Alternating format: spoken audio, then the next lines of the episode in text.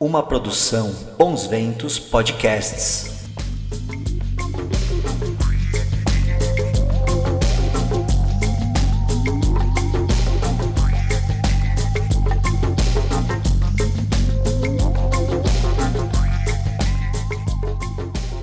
Oi, o meu nome é Guto e você está ouvindo o podcast Vamos Falar sobre Ufologia.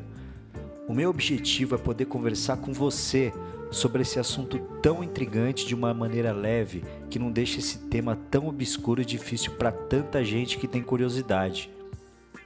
Para esse primeiro programa, eu separei um caso que para mim é o maior de todos os tempos, até maior que Roosevelt, que é o caso Varginha, que aconteceu no dia 20 de janeiro de 1996. E é isso aí. Antes de qualquer coisa, eu queria dizer que a gente também tem uma página no Instagram e lá você pode sugerir casos, pautas e comunicar comigo. Entra lá, Instagram, vamos falar sobre ufologia. Gente, a maioria das pessoas pensa no caso Varginha como apenas as três garotas, né, que viram um ET agachado num terreno baldio. Apesar de não ser só isso, obviamente, existem coisas extraordinárias que aconteceram a partir disso tudo, né?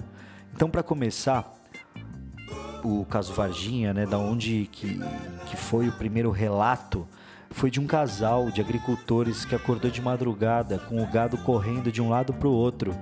Eles olharam pela janela da fazenda, que fica a mais ou menos 10 quilômetros da cidade de Varginha, e de lá observaram um objeto de cor cinza e formato de submarino do tamanho de um micro-ônibus, mais ou menos, e ele sobrevoava o pasto da fazenda.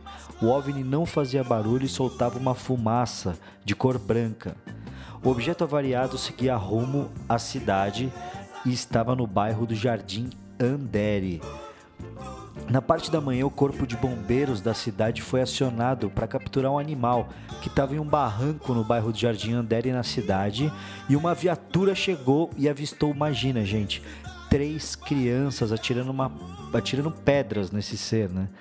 Ele então foi capturado, colocado numa caixa de madeira, enquanto muitas pessoas observavam essa ação do corpo de bombeiros, e mais tarde, ainda na parte da manhã, outras testemunhas também avistaram o pessoal do corpo de bombeiro saindo com mais dois sacos, né, dentro de caixas, e um se mexia e o outro estava imóvel, provavelmente morto por tiros que também foi ouvido por muitas pessoas, muitas testemunhas, né? E na parte da tarde, o caso veio à tona de uma maneira mais forte, pois as três jovens avistaram um dos seres agachados num terreno baldio. Elas saíram gritando, chamando pela mãe e começou aquela baita balbúrdia né, entre os locais. As autoridades, essa hora, já sabiam que estavam lidando com alguma coisa muito esquisita. Bom, Agora, um dos casos, gente, mais bizarros e que se fala muito pouco é, sobre o caso Varginha é o caso do PM que participou da captura de um dos seres que se chama Marco Eli Xerezi, que junto a outro soldado eles capturaram um ser na beira da estrada. Eles levaram esse ser para um hospital comum da cidade. Aí imagina você, né? Você tá lá com o dedinho quebrado, uma pedra no rim, na emergência passa um ET de maca, velho. A partir daí, muitos carros oficiais foram para a cidade, polícia, bombeiro, tudo que você pode imaginar. Uma cidade pacata como Varginha, que vivia de plantação de café, começou uma movimentação absurda. Imagina aqueles senhorzinhos na praça jogando um baita um dominó ali, de repente começa a chegar caminhão do exército, da NASA, sei lá, de tudo, né? Então, o caminhão do exército, ele chegou até o hospital e ele levou o ser para ESA, que é a escola de sargentos, né? Então, dali todos os seres e objetos encontrados na área da queda do OVNI foram de comboio para a cidade de Campinas, de, desculpa, Primeiro foi para a cidade de Três Corações e após a cidade de Três Corações ela foi para a cidade de Campinas no HC da Unicamp, gente. E foi e do HC da Unicamp dizem que as teorias da conspiração, né? essa é uma, é uma delas, diz que o governo brasileiro fez um acordo para um dos seres ficarem no HC e o resto foi tudo embarcado num avião que pousou numa pista bem pequenininha que tem lá em Campinas com uma bandeira americana e levou para um destino desconhecido ou não, né? E aí vamos lá, gente. É, os fatos que me chamaram mais atenção nessa história, primeiro foi com os ufólogos que estavam mais atuantes no caso, né? Que é o Birajara Franco Rodrigues e o Vitório Pacatini. Eles conseguiram entrevistas, imagens é, e depoimentos oficiais sobre o caso e depois de uma suposta prensa que eles tomaram de alguém, nunca mais quiseram falar sobre o assunto. Né? Eles montaram empresas de outros ramos e hoje vivem meio que isolados. Eu, particularmente, acho muito estranho para duas pessoas tão atuantes que vivem em função disso e gastaram uma puta de uma grana de repente desistirem assim do nada, não é mesmo? Ainda bem que sobraram vários ufólogos sérios, ufó, ufó, ufólogos sérios e que estavam lá. Eu posso citar o grande Marco Petit, e o Edson Boaventura Júnior, que são dois ufólogos da pesada. Agora, o segundo fato foi com as três garotas, né, que após aparecerem em diversos canais de TV, elas receberam as visitas de uns caras com terno preto e sotaque esquisito. Isso te lembra o quê? Os homens de preto. Será muita imaginação ou tentativa delas de enganar as pessoas? O que, que você acha? Eu duvido, pois o filme só foi lançado em 1997. A gente está falando de 1996. Hoje a gente tem Google, sei lá, celular, diversas formas de saber o, os próximos lançamentos do cinema, né? Mas essa possibilidade, gente, em 1996 ainda mais para pessoas humildes na cidade de Varginha, era absolutamente remota. Vale lembrar que em 96 quase não existia computador no, no Brasil, muita pouca gente tinha, não é esse boom que é hoje, né? Apesar que hoje computador também quase ninguém usa, todo mundo usa celular e note. Mas nessa época era aqueles puta celular tijolão da Motorola que para carregar era 24 horas e para usar era duas. Fora a conta que era bizarra. Você que é mais jovem, você não sabe, mas celular ele, ele só ligava. Ele ligava e recebia, que é a função do telefone. Ele não entrava na, no Chrome, entendeu? Não entrava no Opera. Então era muito, muito, muito difícil que elas soubessem que nos Estados Unidos iriam lançar um filme com Will Smith que se chamava Os Homens de Preto, né?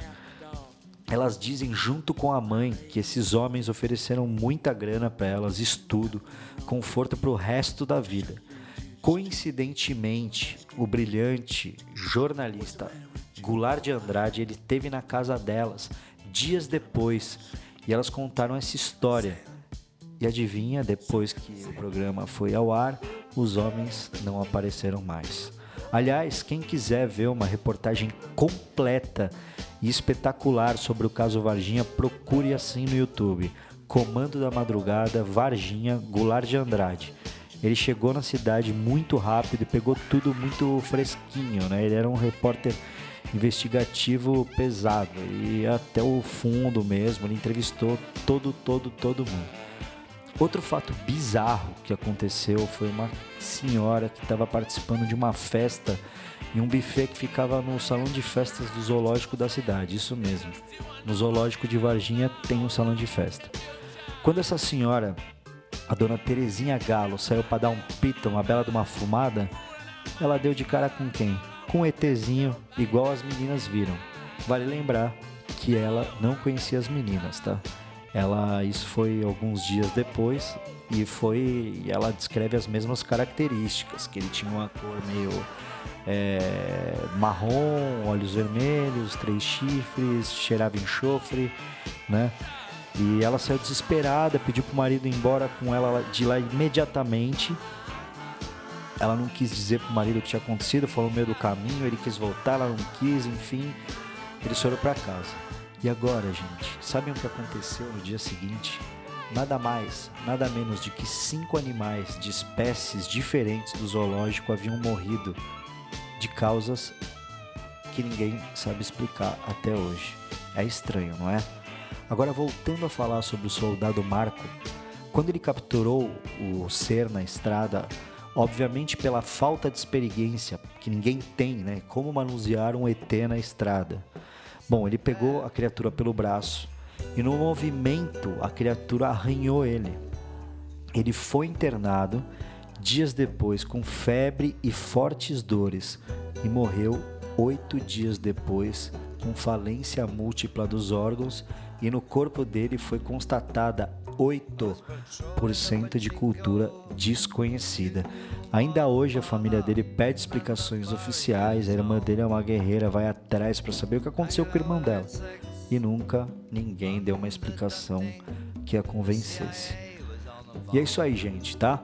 Esse foi um resumo do caso Varginha. Lembrando que até hoje tem desdobramentos desse caso, quando o governo decide liberar algum documento ou alguma testemunha vem à tona, né? Ainda muitos ufólogos que trabalham nesse caso. Então fiquem atentos que toda vez 20 de janeiro tem uma reportagem especial nas TVs sobre esse caso. E não deixe tá, de participar no nosso Instagram, curte a nossa página lá.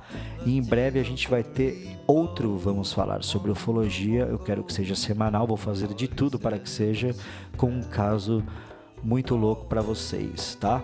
Muito curioso. E se você quiser ler e saber mais sobre esse caso, entra na página do portal Burn, tá? É B-U-R-N de navio, que é uma página muito legal sobre ufologia. Lá eles fizeram uma cronologia completa sobre o caso Varginha com datas, fatos, acontecimentos desde o dia 20 de janeiro até hoje em dia. Então eles vão atualizando sempre que sai alguma coisa, eles estão atualizando. Tem também o vídeo do maravilhoso Goulart de Andrade, que eu já falei aqui para vocês, um pouco lá atrás. Outro vídeo muito legal é uma entrevista ótima com os irmãos Mondini, pelo portal Burn também, que são ufólogos que estão e estiveram muito por dentro do caso Varginha. Eles também tiveram muito ativos na época lá. Tem uns casos dele muito loucos é, em Campinas, assim. Assistam, tá no YouTube, assim, procure Irmãos Mondini, entrevista Varginha, tá? E é claro, também o site da revista UFO do meu ufólogo favorito, Ademar Gevaer. E é isso aí. Então eu fico por aqui. Até a próxima e olhem sempre para o céu.